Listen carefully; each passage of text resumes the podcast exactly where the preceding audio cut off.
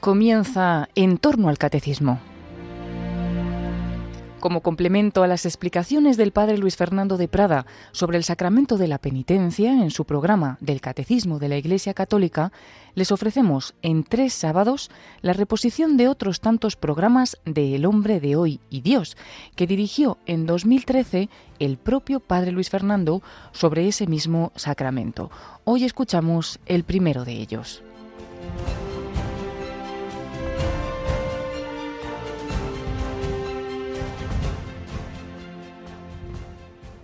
¿Es posible comenzar una nueva vida cuando antes hemos cometido muchos errores?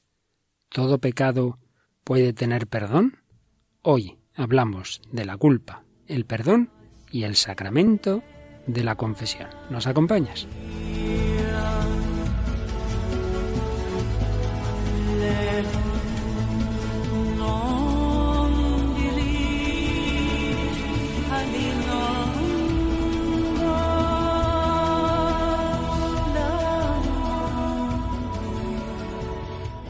Un cordial saludo, queridos amigos, querida familia de Radio María. Una semana más, aquí estamos en El Hombre de Hoy y Dios, buscando a Dios desde el corazón del hombre contemporáneo, desde sus deseos, sus ilusiones, sus problemas, sus angustias, sus culpabilidades. Y hoy recuperamos a nuestra querida Tamara Blandino. Hola Tamara, ¿qué tal? Hola, ¿qué tal? Un saludo. Y si hemos hablado de aspectos positivos, de deseos del hombre. Vamos a partir de uno que principio es negativo, pero vamos a ver hasta qué punto. La culpabilidad. Comenzamos nuestro programa.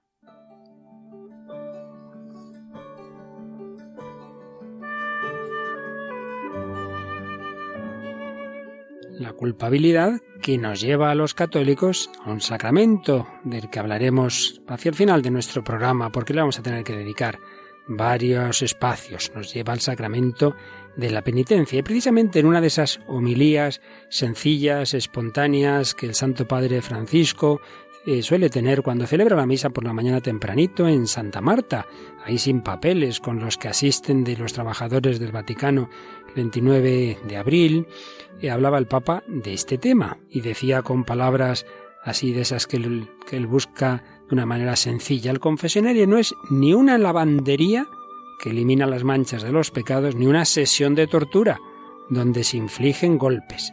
La confesión es más bien un encuentro con Jesús, donde se toca de cerca su ternura. Pero hay que acercarse al sacramento sin trucos o verdades a medias, con mansedumbre y con alegría, confiados y armados con aquella bendita vergüenza, la virtud del humilde que nos hace reconocer como pecadores. Esta es un poquito la síntesis de lo que decía en esa homilía del 29 de abril de 2013. Pero había comenzado la homilía con una reflexión sobre la primera carta de San Juan, en la que el apóstol dice, Dios es luz y en él no hay tiniebla alguna. Pero si decimos que estamos en comunión con Él y andamos en tinieblas, somos mentirosos y no practicamos la verdad. Y a Dios se le debe adorar en espíritu y en verdad. ¿Qué quiere decir, preguntaba el Papa, caminar en la oscuridad? Porque todos tenemos oscuridad en nuestras vidas, incluso momentos en los que todo, incluso en la propia conciencia, es oscuro, ¿no? Caminar en la oscuridad significa estar satisfecho consigo mismo, estar convencidos de no necesitar salvación. Esas son las tinieblas. Y continuó cuando uno avanza en ese camino de la oscuridad no es fácil volver atrás. Por lo tanto, Juan continúa. Si afirmamos que no tenemos pecado, nos engañamos a nosotros mismos y la verdad no está en nosotros. Y decía el Papa Francisco, mirad vuestros pecados, nuestros pecados, todos somos pecadores, todos. Este es el punto de partida. Pero si confesamos nuestros pecados, Él es fiel, es justo para perdonar nuestros pecados y limpiarnos de toda maldad. Y se presenta a nosotros este Señor tan bueno, tan fiel, tan justo, que nos perdona. Cuando el Señor nos perdona, hace justicia, sí, hace justicia primero a sí mismo, porque Él ha venido a salvar. Cuando perdona, cuando nos perdona, hace justicia a sí mismo, soy tu Salvador, y nos acoge. Y lo hace en el espíritu del Salmo 102 que dice, como un padre es tierno con sus hijos, así es el Señor, tierno con los que le temen, con los que vienen a Él. La ternura del Señor, decía el Papa, la ternura del Señor. Siempre nos entiende, pero no nos deja hablar, Él lo sabe todo. No te preocupes, vete en paz, la paz que sólo Él da.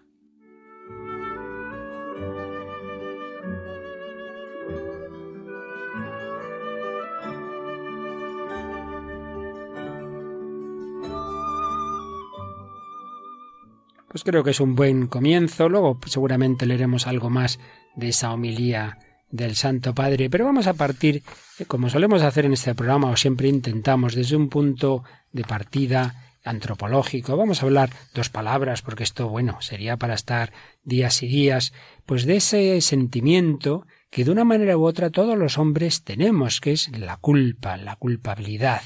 Desde una perspectiva psicológica, que es la culpa, una acción u omisión, que provoca un sentimiento de responsabilidad por un daño causado. Tiene que ver con que hayamos obrado de una manera incongruente con nuestra libertad y responsabilidad. La culpa nos enfrenta con algo que nos cuesta reconocer y es que somos falibles, que ninguno de nosotros acierta siempre, que muchas veces actuamos mal. El gran psiquiatra Víctor Frankl, que estuvo en aquellos campos de concentración nazi, pudo escribir solo un ser que es responsable puede llegar a ser culpable. Un ser que ha tenido la gracia de ser libre y responsable está condenado a sentir angustia y a sentirse muchas veces culpable. Pero, ojo, porque esto que de por sí es natural, luego iremos matizando, puede tener, digamos, un aspecto normal, puede ser algo que todos los seres humanos, de una manera u otra, llevamos con nosotros mismos, la culpa normal, que sería la que nos hace tomar conciencia de un error y nos ayuda a compensarlo o a rectificar. Ahí está bien. Pero hay también una culpa patológica, la que nos bloquea, la que no da alternativas de resolver un error, o la que surge por algo irreal. Uno está culpándose de cosas que él no ha tenido realmente ninguna responsabilidad. Eso puede ser el resultado de que tenemos una conciencia mal formada, o hemos sido educados con excesiva rigidez, o se nos han metido pues en la, la conciencia o en el subconsciente o inconsciente eh, modelos que normalmente se han vivido de pequeños en los que hay una extrema dureza, hay una extrema rigidez que se nos va metiendo ahí y entonces nos comparamos con esa con esos ideales que muchas veces son desproporcionados. Y por ello, pues cuando es una culpa patológica es un peligro, puede degenerar en trastornos mentales, puede llevar a la depresión, es uno de los componentes que muchas veces, por no decir casi siempre, se da la, la, persona deprimida. Siempre le parece que tiene la culpa de muchas cosas que ocurren, todo esto va mal por mi culpa y porque yo no hice, yo dejé de hacer, etcétera. Pues se puede llegar a hablar incluso de una culpa existencial. Personas como que la llevan tan metida que tienen la duda de que su, su existencia como tal es un fracaso.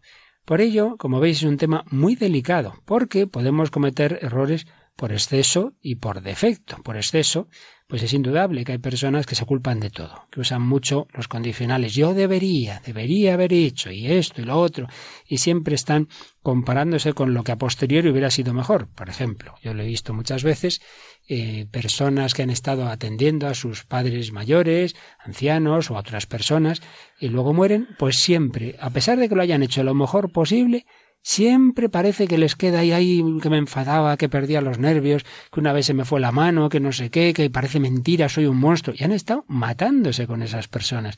Pero parece que solo nos quedan los días malos que hemos tenido, los enfados que hemos tenido, los días que nos hemos puesto nerviosos. Indudablemente ahí hay algo que no es correcto, que no, es, que no responde a la verdad, que nos estamos juzgando de una manera injusta, de una manera negativa. Pero evidentemente también puede darse el extremo contrario porque hoy día mucho decir, claro, algunos, sobre todo contrarios al cristianismo, que estamos en una cultura judío-cristiana que nos ha metido la culpa, y entonces el remedio es que nada es malo, todo está muy bien, nunca te sientas culpable. Y luego, claro, luego nos extrañamos de que haya psicópatas o sociópatas, como queramos llamarlos, de personas que no sienten el más mínimo remordimiento de haberse cargado a varios, aunque sea por diversión. Con lo cual, mal asunto. Si uno nunca siente culpa, mal asunto, porque todos a veces actuamos mal. Y si uno siempre culpa por todo, pues también mal asunto. Como ves, Tamara, es un tema de mucho equilibrio, ¿no te parece? Siempre se ha dicho que los extremos son malos, ¿no, Luis Fer? Para todo. Pues sí, desde luego en este tema parece claro, claro que una conciencia bien formada te hace reconocer que hay cosas que has hecho mal, pero no para quedarte ahí paralizado, sino vamos a mirar para adelante, vamos a rectificar, voy a pedir perdón, voy a ver si arreglo esto que he hecho mal. Pero claro, que una persona nunca le parezca que haya hecho mal con nadie, me parece a mí que eso no existe, ¿verdad? No, no creo. Que nadie haya hecho el mal. Por tanto, si alguien se siente así, es que ese sentimiento no responde a la realidad.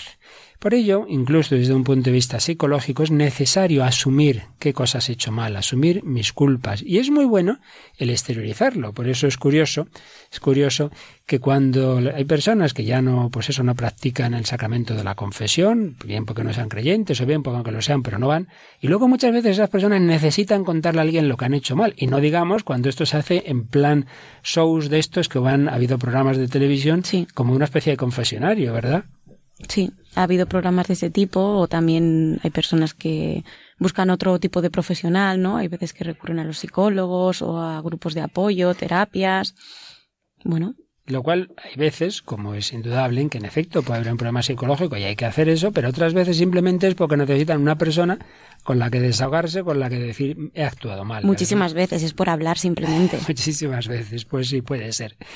Es verdad, también vamos a decirlo todo, que, que, ciertamente puede haber una educación, un planteamientos espirituales que a veces pueden hacer daño, pueden hacer daño. Si confundimos santidad con impecabilidad y perfeccionismo, entonces no habría santos, porque todo santo ha tenido sus defectos y ha tenido sus limitaciones.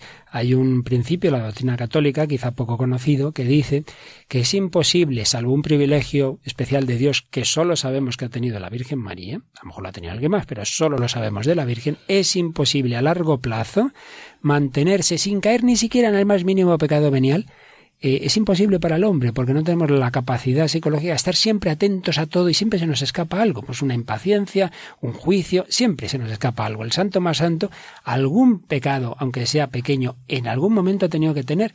Eso es una doctrina católica y es experiencia, pura experiencia. Solo nos consta de la Virgen María por su absoluta excepcionalidad, que no tuvo ni siquiera un pequeño pecado venial pero los demás sí los tenemos. Por eso no confundamos la santidad, la unión con Dios, con un perfeccionismo, con un pretender no tener ningún tipo de defecto. Eso nos lleva más bien al fariseísmo.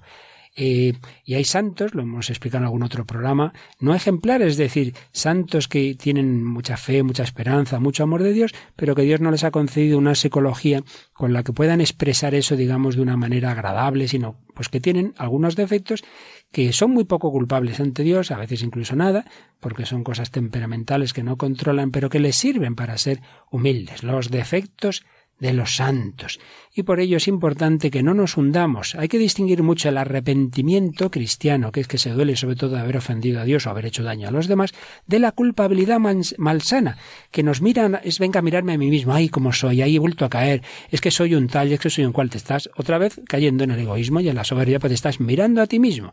Y esa culpabilidad malsana es paralizante, no nos ayuda a ser mejores. Es muy importante lo que llamaba un autor comentando a San Francisco de Sales, el arte de aprovechar nuestras faltas, título de un libro precioso de Tissot, un autor espiritual famoso. Tissot, el arte de aprovechar nuestras faltas. Pero repito, el remedio no es irnos al extremo de que nada es malo, no hay ningún pecado. En absoluto ese es el remedio, sino al revés. Eso nos da lugar a una sociedad, por un lado, de psicópatas que se dedican a hacer barbaridades sin remordimientos, pero luego al final como, salvo casos psiquiátricos extremos, todo el mundo, en fin, por muy eh, perdida que tenga su conciencia, antes o después sabe que ha actuado mal. Tú fíjate, Tamara, niño pequeño, sin que nadie se lo diga, le pillan en una mentira y se pone coloradito, ¿verdad? Sí. saben de alguna manera, no saben a lo mejor hasta qué punto han hecho algo mal, ¿no? Pero cuando hacen alguna travesura o algo, siempre se esconden o, piden perdón o en cuanto que les miran ya se ponen nerviosos porque obviamente ya hay un sentimiento ahí de, de lo que es bueno y lo que es malo. Sin duda. Por eso que esto haya que encauzarlo, que es indudable, pero no pensar que toda culpa es algo malsano. A veces se ha interpretado, yo creo que no de manera correcta, a psicólogos importantes y famosos como, como Freud, pues en ese sentido, decir, bueno, es que claro, tenemos una culpabilidad que nos ha metido el super yo, ese super yo es una conciencia que nos viene de la cultura, y bien, cosas que hay que pueden ser verdaderas, pero a veces se han interpretado de esta manera que digo, fácil, de decir, nada, nada, no digamos que nada es malo, pues eso no lleva a ninguna parte. Y de hecho, vamos a nuestra primera película de hoy, Eh, este famoso eh, Woody Allen, ¿verdad? Que es un hombre peculiar, es un hombre evidentemente no creyente y, en fin, que no compartimos sus planteamientos, pero es un hombre interesante y es un hombre que plantea temas profundos, no siempre, pero muchas veces en sus películas. Y este tema de la culpabilidad está en varias de sus películas y concretamente en una que nos traes hoy, ¿verdad? Pues sí, mira, esta se llama Match Point, también conocida en español como La Provocación, y es una película escrita y dirigida, como bien has dicho, por Woody Allen, la primera de tres que el cineasta realizó en Gran Bretaña. Está interpretada por Jonathan Rhys Meyers, Scarlett Johansson, Emily Mortimer, Matthew Good, Brian Cox, y Penelope Wilton. Se estrenó en el 2005 en el Festival de Cannes y te cuento el argumento un poquito. Es de un chico de origen irlandés que juega al tenis, ¿vale? Entonces se muda a otra ciudad y conoce a otro chico, ¿vale? Empieza a ir a un club de tenis y conoce a un chico que de su edad que también es, es aficionado, pero que obviamente viene de una familia adinerada y se mueve en este mundo, ¿no? En este entorno de gente con dinero. Que parece ser que es lo que este chico está buscando, ¿no? Entonces se hace amigo de él, conoce a su hermana, consigue empezar a salir con la hermana y que esta familia confíe en él. Y luego aparece por aquí también la voluptuosa Scarlett Johansson, que, que, es una actriz norteamericana, interpreta el papel de una actriz norteamericana y había estado saliendo ya con este chico, con Tom, y bueno, digamos que, que nuestra protagonista, Chris Wilton, en la película, y ella tienen un romance, mientras que respectivamente ellos están, están saliendo con las otras personas, con los otros dos chicos. Sí, y luego ocurre, claro, no queremos decir mucho, pero es que si no, no vamos a entender lo que vamos a escuchar ahora que hay un determinado homicidio en el entonces hay una escena final en la que como si se le aparecieran al homicidio se le aparecieran las dos personas a las que ha matado. Y entonces es un poco, yo creo, como esa conciencia, como lo que él está pensando. Bueno, pues vamos a escuchar ese diálogo que se oyen las voces así como de, de lo hondo, precisamente porque son como una especie de fantasmas representando ese más allá, representando esas reflexiones de la conciencia de este joven. No fue fácil. Pero al llegar el momento pude apretar el gatillo. No conoces a tus vecinos hasta que hay una crisis. Aprendes a esconder la conciencia abajo la alfombra y a seguir. Tienes que hacerlo. Si no, aquello te supera. ¿Y yo qué? ¿Qué hay de la vecina de enfrente? No tenía nada que ver con este horrible asunto. No hay el menor problema en que yo muera siendo solo una inocente. Los inocentes son sacrificados a veces para dar paso a un orden mayor. Usted fue un daño colateral. También lo fue su hijo. Sófocles dijo, no haber nacido nunca puede ser el mayor de los favores. Prepárate a pagar el precio, Chris. Tus actos fueron torpes, llenos de fallos, casi como de alguien que suplica ser descubierto. Lo correcto sería ser descubierto y castigado. Al menos habría una mínima señal de justicia. Una mínima cantidad de esperanza de un posible sentido.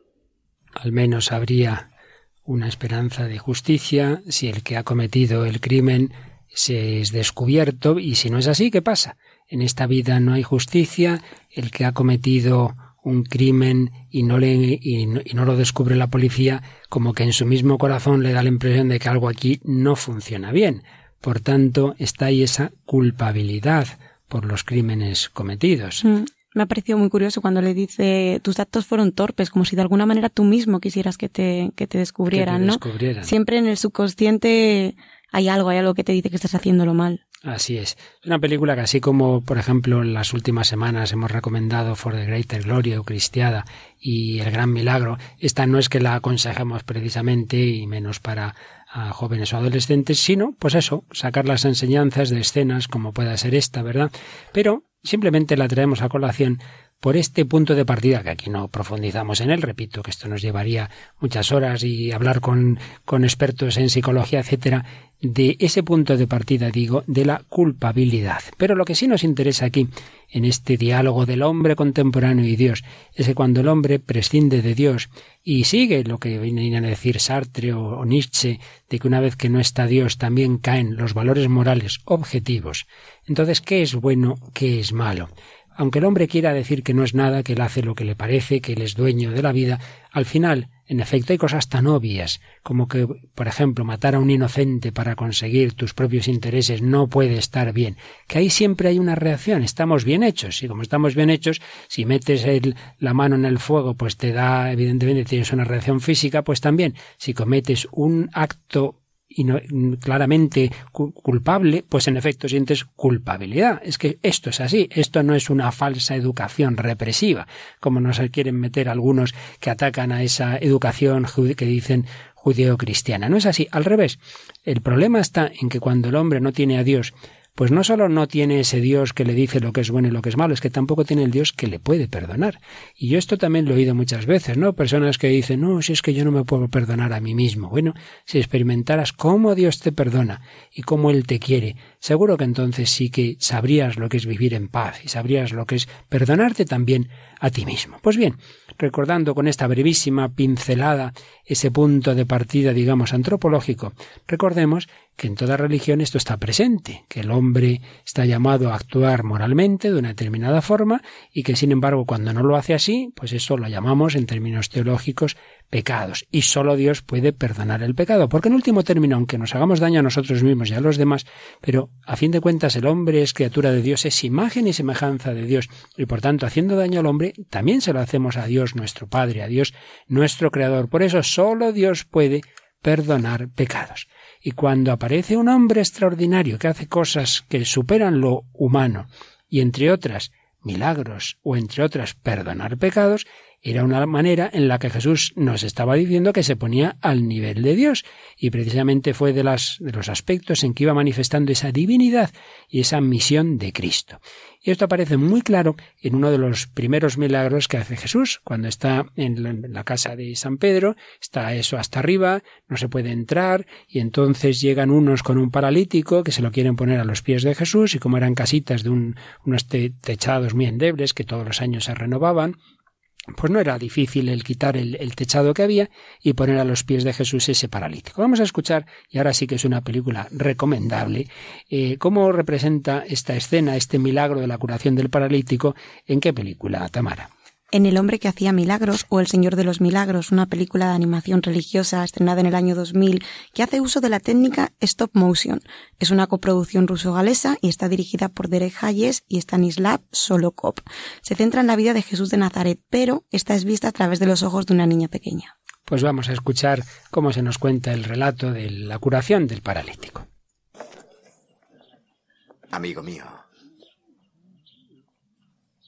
tus pecados te son perdonados. ¿Pecados? ¿Perdonados? ¿Quién puede perdonar los pecados sino Dios?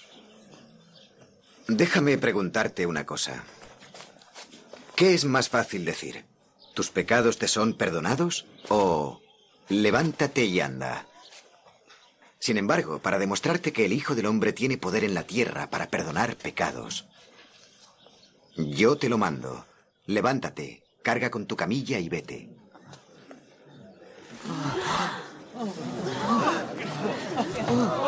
¡Mirad!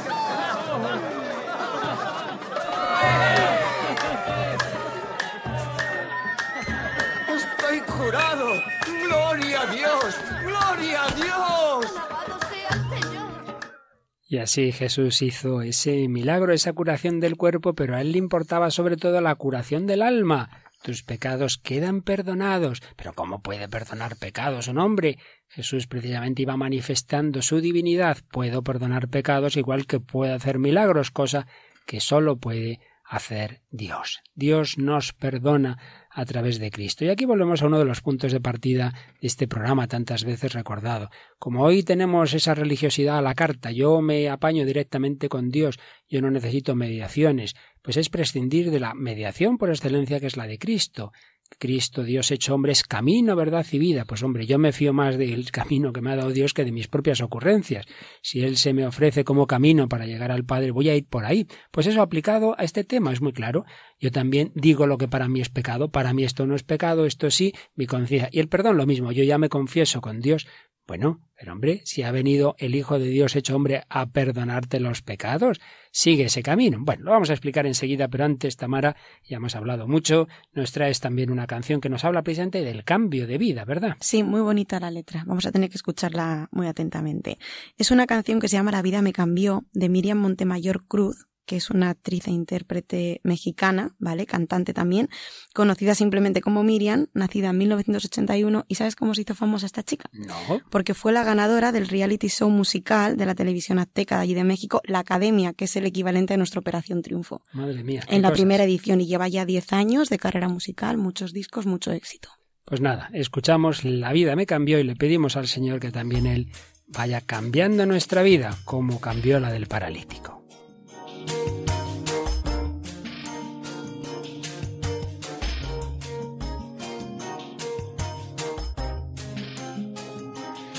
Sabía, lo entendí desde aquel día. Y aunque aún no te veía, te pude sentir, lo sabía. Y aunque el alma me dolía, algo bueno presentía. Estabas ahí, y en ese momento comencé a creer una luz intensa me alejó del miedo. Entonces fue que pude renacer.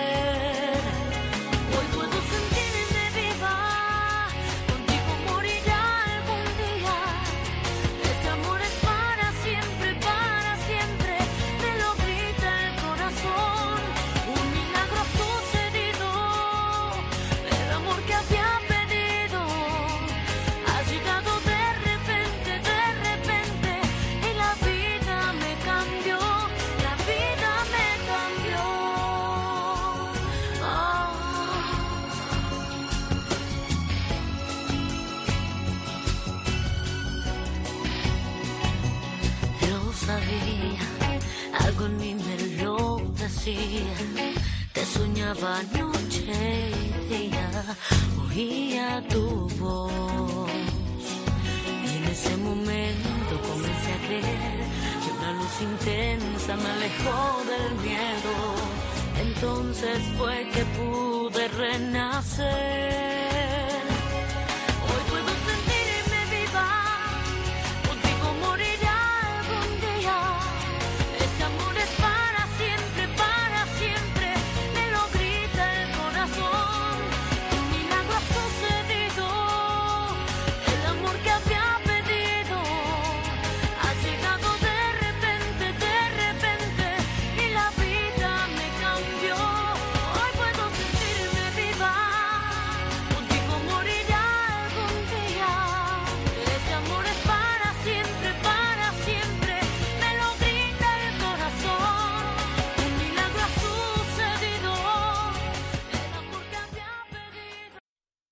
Están escuchando El hombre de hoy y Dios con el padre Luis Fernando de Prada, una reposición del año 2013. Hoy puedo sentirme viva, contigo moriré algún día, este amor es para siempre, para siempre. Y fíjate. Ahí hay un significado. Que también dice ahí. Me lo grita el corazón, un milagro ha sucedido, el amor que había pedido ha llegado de repente, la vida me cambió. Y aunque estaba triste, aunque el alma me dolía, algo bueno presentía, sabía que estabas ahí. Pues sí, sin duda. El Señor también quiere cambiar nuestra vida y muchas veces pensamos que hay cosas que no tienen remedio, que no tienen solución. Así pensaba el paralítico. Yo paralítico para siempre y no contaba con la gran sorpresa, la sorpresa del Hijo de Dios que entra en nuestra vida.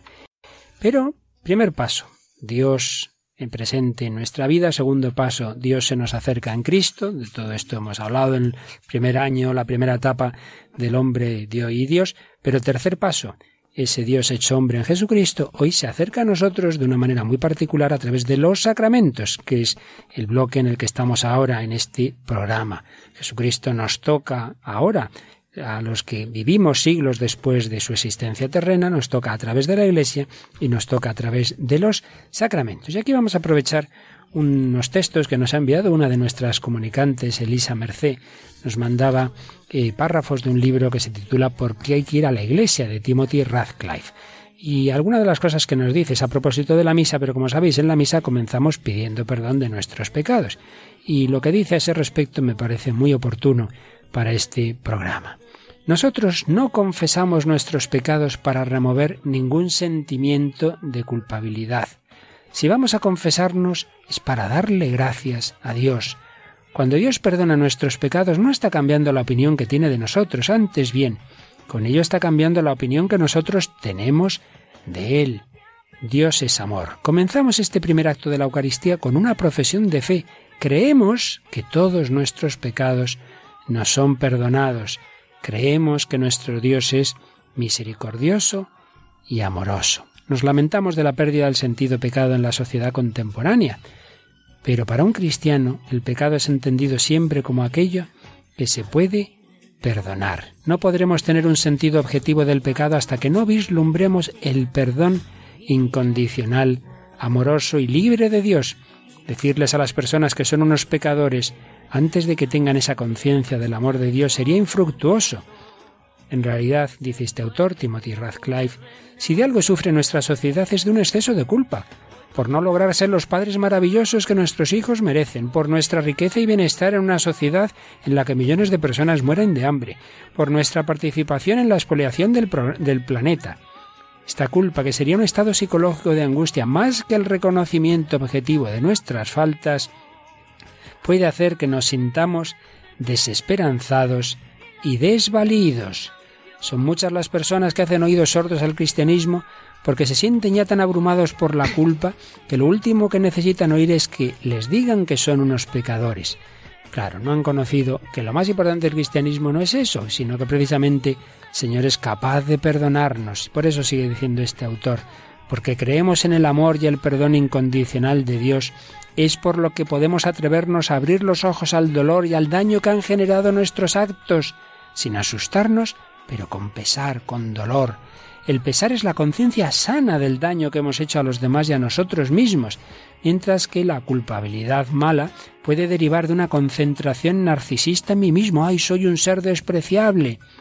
El pesar, el dolor verdadero no es un signo de que estemos lejos de Dios, sino de que la gracia sanadora de Dios ya está obrando en nosotros, ablandando nuestros corazones, haciendo que sean de carne y no de piedra. Y lo cuenta esto, lo pone esto con un ejemplo este autor. Dice que una gélida noche iba en bicicleta y olvidé los guantes. Cuando llegué a casa tenía las manos tan entumecidas que no podía sentir nada. Cuando entré en el calor de la casa, comenzaron a dolerme. La sangre retornó a los dedos, comenzaron a dolerme los dedos. De forma similar, el dolor de los pecados es una señal de que hemos sido tocados por la calidez de Dios, Sentimos dolor porque estamos saliendo de la congelación. A este dolor se le llama contrición. Yo creo que está muy bien expresado. No se trata de una culpabilidad malsana, de fustigarnos ahí que he hecho, que he dejado de hacer. No, Jesucristo lo que quiere es que si reconocer nuestros pecados nos lleve a confiar en su amor, en su misericordia. Es lo que hizo con tantos pecadores, hasta en la misma cruz, con aquel que llamamos el buen ladrón. Hoy estarás conmigo en el paraíso. Pero ¿Cómo nos perdona hoy Jesús? Porque el buen ladrón le tenía ahí al lado. ¿Cómo nos perdona hoy a nosotros? Pues bien, lo puede hacer de muchas formas, ciertamente. Pero sin duda hay un sacramento del que ya hablaremos con más calma en más programas, pero vamos a decir ya una primera palabra. Hay un sacramento por antonomasia para ese perdón de los pecados. Un sacramento que tiene diversos nombres. Si cogemos el catecismo de la Iglesia Católica, veremos que hay diversos eh, nombres a los, cada uno de los cuales dedica un número. Así lo tenemos en, a partir de 1423. Simplemente Tamara nos lees los nombres que tiene el sacramento. Se le denomina sacramento de conversión, sacramento de la confesión, sacramento del perdón y sacramento de reconciliación. Son los principales nombres, aunque no los únicos, tienen más, de conversión, porque realiza sacramentalmente la llamada de Jesús a la conversión, la vuelta al Padre, número 1423. Ah, mira, nos habíamos saltado que en el mismo 1423 dice también Sacramento de la penitencia. Porque consagra un proceso personal y eclesial de conversión, de arrepentimiento y de reparación por parte del cristiano pecador. ¿Por qué es llamado Sacramento de la Confesión 1424? Lo llamamos sacramento de la confesión porque la declaración o manifestación, la confesión de los pecados ante el sacerdote, es un elemento esencial de este sacramento. En un sentido profundo, este sacramento es también una confesión, reconocimiento y alabanza de la santidad de Dios y de su misericordia para con el hombre pecador. Y también se le llama sacramento del perdón porque por la absolución sacramental Dios concede al penitente el perdón y la paz. Y finalmente, sacramento de reconciliación porque otorga al pecador el amor de Dios que reconcilia. Dejaos reconciliar con Dios, escribe San Pablo. El que vive del amor misericordioso de Dios está pronto a responder a su llamada. Ve primero a reconciliarte con tu hermano. Bueno, el Señor nos perdona hoy a través del sacramento de la confesión, pero muy típico, muchos dicen, bueno, esto lo han inventado los curas y tal. Bueno, primero, si hubiéramos inventado los curas, probablemente hubiéramos puesto una cláusula que dijera, los sacerdotes no necesitamos confesarnos.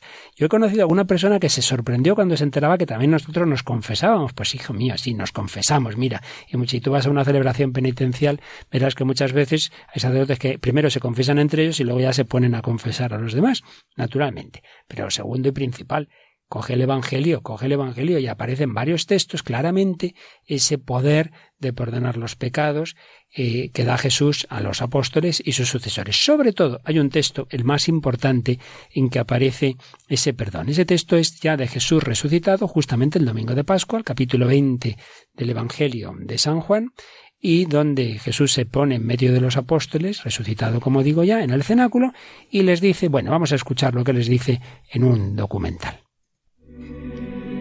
Al atardecer de aquel día, el primero de la semana, estando los discípulos con las puertas cerradas por miedo a los judíos, se presentó Jesús en medio de ellos y les dice, La paz sea con vosotros. Y dicho esto les mostró las manos y el costado. Los discípulos se llenaron de alegría al ver al Señor.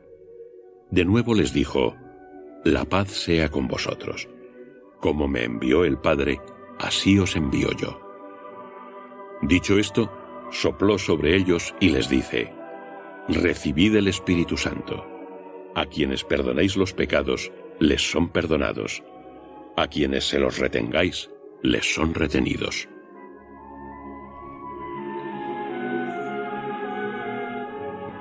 Pues ya sabes, Tamara, si te vuelven a decir, si alguien te dice, por ahí eso no está en ningún sitio, le lees este texto y bastante clarito aparece, ¿verdad? Pero muy claro pero que muy claro.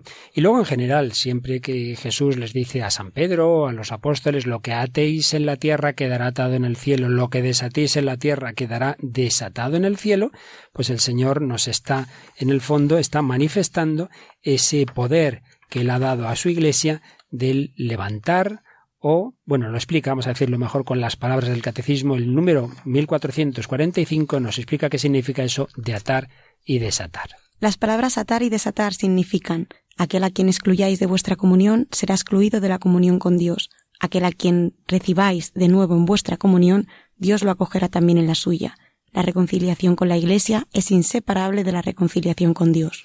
Y es que aquí hay otro tema que también nos cuesta hoy día, es que claro, todo está relacionado. Decíamos que Hoy día se tiende mucho al individualismo, una religión individualista, Dios y yo, yo y Dios. Se nos olvida que Dios ha querido fundar una familia, igual que Dios es Trinidad, es familia del Padre, el Hijo y el Espíritu Santo. Dios hecho hombre y vivió en la Sagrada Familia. Pues bien, Dios ha instituido también la familia de la Iglesia. Entonces no basta simplemente que yo eh, me arreglo con Dios, yo ofendo a Dios y yo le pido perdón a él. No, no, es que has hecho daño también a tu familia, has hecho daño a la Iglesia. Por ello también hay que pedir perdón a la Iglesia y Dios ha querido la mediación de la Iglesia para también su perdón.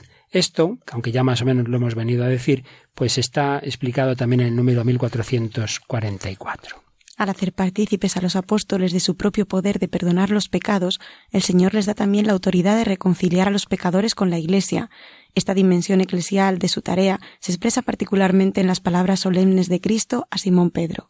A ti te daré las llaves del reino de los cielos y lo que ates en la tierra quedará atado en los cielos, y lo que desates en la tierra quedará desatado en los cielos. Y a continuación el Catecismo cita un texto de la Constitución Lumen Gentium del Vaticano II en que hace aplicación de eso que Jesús dijo a los apóstoles, hace esta aplicación.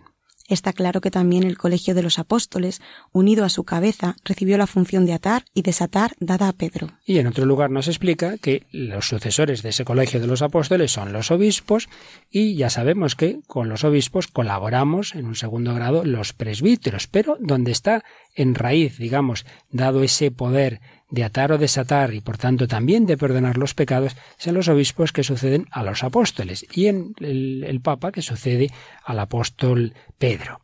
Y es así, por tanto, un sacramento que no es un invento nuestro, que está instituido por Jesucristo. Nos lo explica también el número 1446. Cristo instituyó el sacramento de la penitencia en favor de todos los miembros pecadores de su Iglesia, ante todo para los que después del bautismo hayan caído en el pecado grave y así hayan perdido la gracia bautismal y lesionado la comunión eclesial.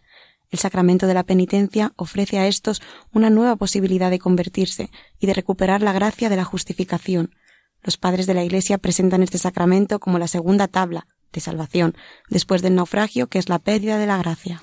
Y es que hay que tener en cuenta una cosa. El primer sacramento de perdón de los pecados y cuando uno lo recibe de adulto es nacer de nuevo por completo, es que todo se nos perdona es el bautismo, sin ninguna duda. Pero hay la segunda posibilidad. Cuando después de ya estar bautizados hemos vuelto a caer y hemos cometido pecados graves, uno no se puede volver a bautizar. Pero la penitencia viene a ser como una especie de segundo bautismo, una segunda tabla de salvación después del naufragio, esta expresión de Tertuliano. Por ello es un regalo inmenso, es un regalo inmenso, porque si solamente tuviéramos esa primera oportunidad del bautismo, ya a partir de ahora o usted es fiel o ya no tiene solución hasta la muerte, pues menuda y por ello el que podamos tener esa posibilidad permanente de recibir el perdón de Dios con un sacramento que no es una vez ni dos, que puede recibirse todas las veces que se quiera. Y los santos que se han confesado todos los días y muchas comunidades de religiosas que son muy santas y muy buenas, a ser posible todas las semanas. Y en cambio, tantas veces personas pasan los meses, los años, y yo, yo ni robo ni mato. Oiga, que el Evangelio mucho más que no robar y no matar. Primero que no es una cosa negativa, es hacer todo el bien posible. Es amar a Dios con todo el corazón, sobre todas las cosas, y al prójimo como Cristo nos amó. Ya lo hace usted todo eso. Y no pensar mal nunca, y no juzgar, y no criticar. Y empiezas a decir esto a la gente y empiezas a decir no, aunque yo recuerdo algún caso, alguna de estas confesiones que uno ha tenido en la vida, que después de decir todo lo posible y al final, no, no, nada, nada, yo todo bien. Entonces ya al final, bueno, pues entonces en vez de venirse a confesar, la vamos a canonizar a usted. Porque vamos, es que esto es increíble, es que ni un pequeño defectico, Pues algo falla ahí, algo falla ahí.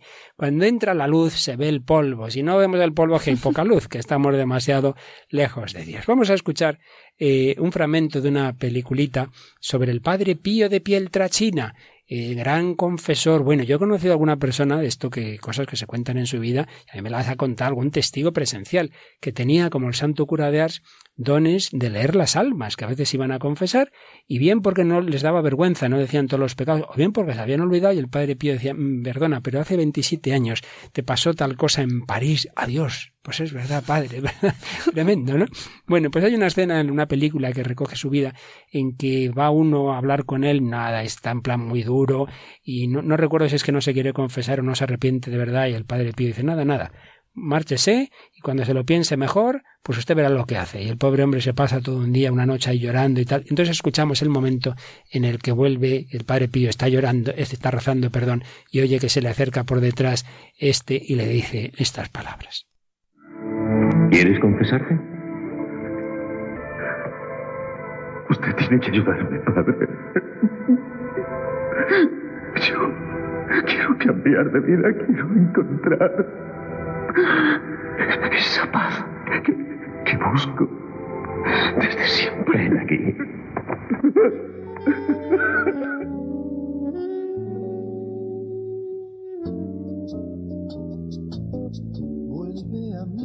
Vuelve. Por el camino vuelve. Hasta el hogar, hasta el lugar del que te fuiste vuelve. Sé como un niño y vuelve. Busca el cariño, La puerta está de par en par. No es tan difícil. Y así el Señor perdonaba los pecados a través del Padre Pío y a través de cualquier sacerdote, aunque no seamos santos como lo era el Padre Pío, como lo era el santo cura de Ars, cualquier sacerdote válidamente ordenado, a través de él es Jesús quien perdona. A través de ese sacramento podemos volver a casa como el hijo pródigo. Vuelve, amigo, vuelve. escondido vuelve, vente conmigo vuelve, la fiesta está dispuesta ya para empezar si vuelve. Tu padre espera vuelve,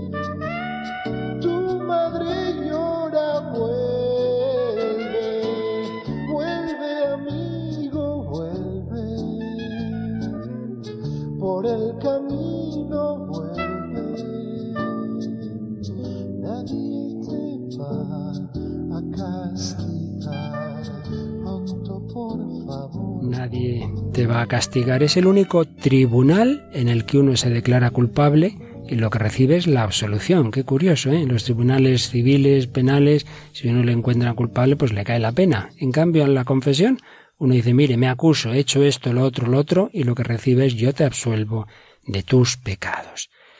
Y así recibimos ese perdón de Dios.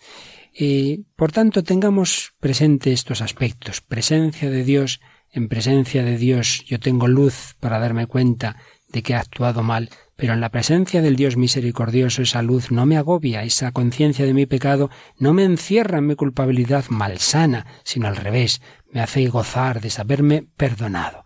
Aparecen explicados estos puntos en el Catecismo, el número 1440 y 41. El pecado es, ante todo, ofensa a Dios, ruptura de la comunión con Él. Al mismo tiempo, atenta contra la comunión con la Iglesia. Por eso, la conversión implica a la vez el perdón de Dios y la reconciliación con la Iglesia, que es lo que expresa y realiza litúrgicamente el sacramento de la penitencia y de la reconciliación. Ofensa a Dios, ruptura de la comunión con la Iglesia, pues el, pecado, el, per, el perdón de los pecados, la confesión, nos perdona esa dimensión teologal, pero también nos reconcilia con la Iglesia. Pero solo Dios puede perdonar pecados, sí.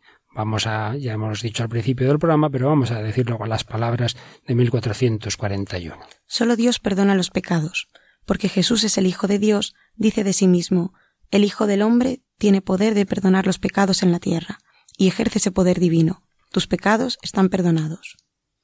Muy bien, Tamara. Y siempre nos gusta tener algún testimonio. Y ha salido recientemente en algunos medios de comunicación, pues que una famosa persona que estuvo, vivió muy alejada de la iglesia, sin embargo, ahora se ha sabido que los últimos años de su vida volvió a casa, volvió a casa y se confesó. ¿De quién hablamos? Pues estamos hablando de, como la, conoce, la conocían coloquialmente, la pasionaria. Dolores Ibarruri. Efectivamente.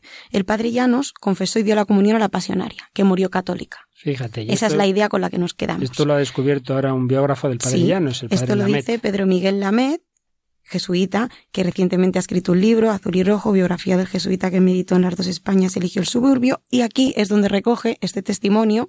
Él dice que, que bueno, esto no estaba no estaba destinado a salir a la luz. No. Porque ella era una mujer que efectivamente fue una, una figura de, del comunismo, ¿no? Vivió toda la vida. Bueno, ella al principio era, era católica. Sí, sí, de pequeña, pero se casó sí. con un ateo y luego, bueno, pasó todo lo que pasó. Entonces se volvió una persona totalmente atea y comunista.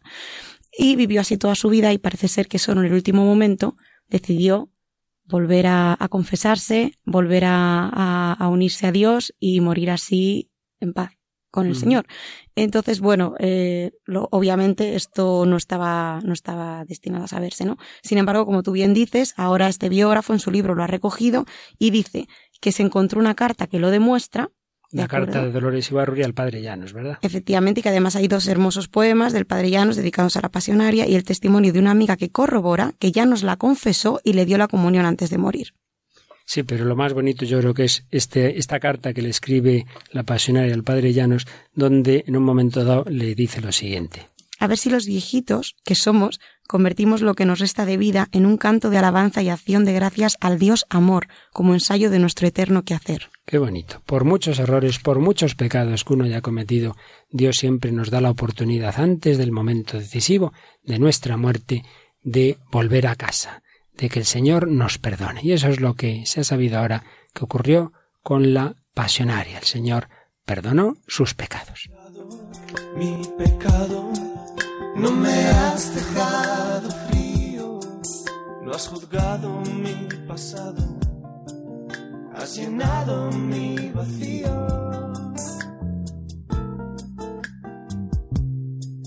No has mirado mi pecado, no me has dejado frío, no has juzgado mi pasado, has llenado mi vacío.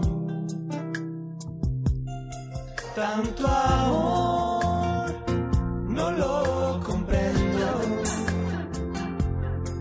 tu abrazo es tan tierno. Has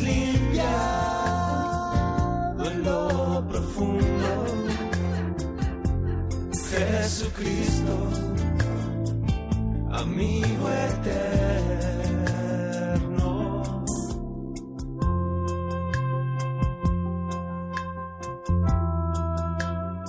Volviendo a esa humilía del Papa Francisco con la que comenzábamos el programa, decía en abril el Santo Padre, la confesión es un encuentro con Jesús que nos espera como somos, como somos.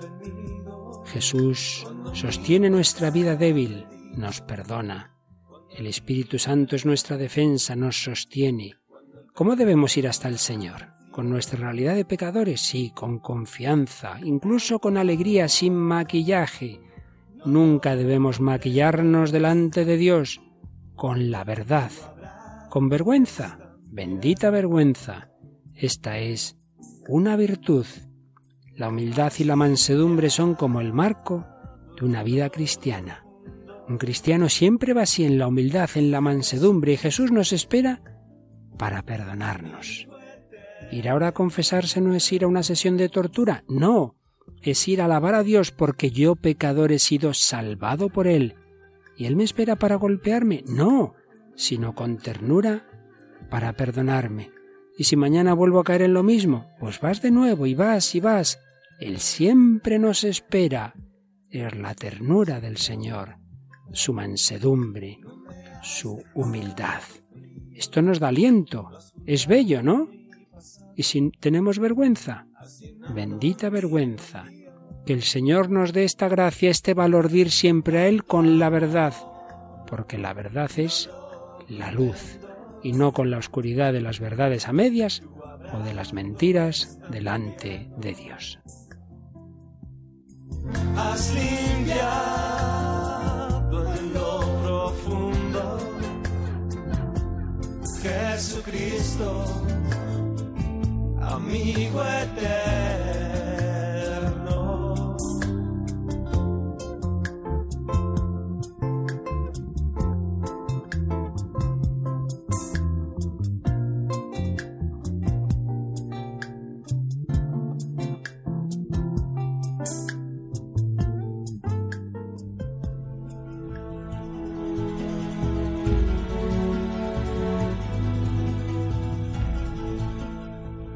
Pues seguiremos, seguiremos, queridos amigos, con este tema tan importante, tan bonito. Somos pecadores, somos culpables, pero eso no nos agobia porque reconocemos a Dios como el Padre del Hijo pródigo, a Jesucristo como el buen pastor que busca la oveja perdida, al Espíritu Santo como aquel que quiere sanar nuestras heridas. El Señor nos espera para perdonarnos. Su principal camino, no digo que el único, pero sí desde luego el principal, y haríamos muy mal en menospreciarlo es este sacramento en el que seguiremos profundizando, el sacramento del perdón. Pues a practicarlo, es lo principal. ¿No te parece, Tamara? Así es. Pues muchas gracias a Tamara Blandino, gracias a Mónica Martínez en el control y a todos vosotros, queridos amigos, hombres y mujeres de hoy que buscamos a Dios, el Dios del perdón y la misericordia. Seguiremos buscándole la próxima semana, si Dios quiere.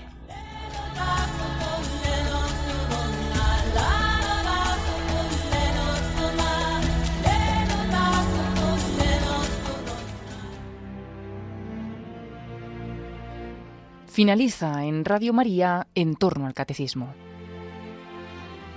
Como complemento a las explicaciones del padre Luis Fernando de Prada sobre el sacramento de la penitencia en su programa del Catecismo de la Iglesia Católica, les hemos ofrecido y les ofreceremos en dos sábados más la reposición de estos programas de El hombre de hoy y Dios que dirigió en 2013 el propio padre Luis Fernando sobre ese mismo sacramento de la penitencia. Hoy hemos escuchado el primero de los programas.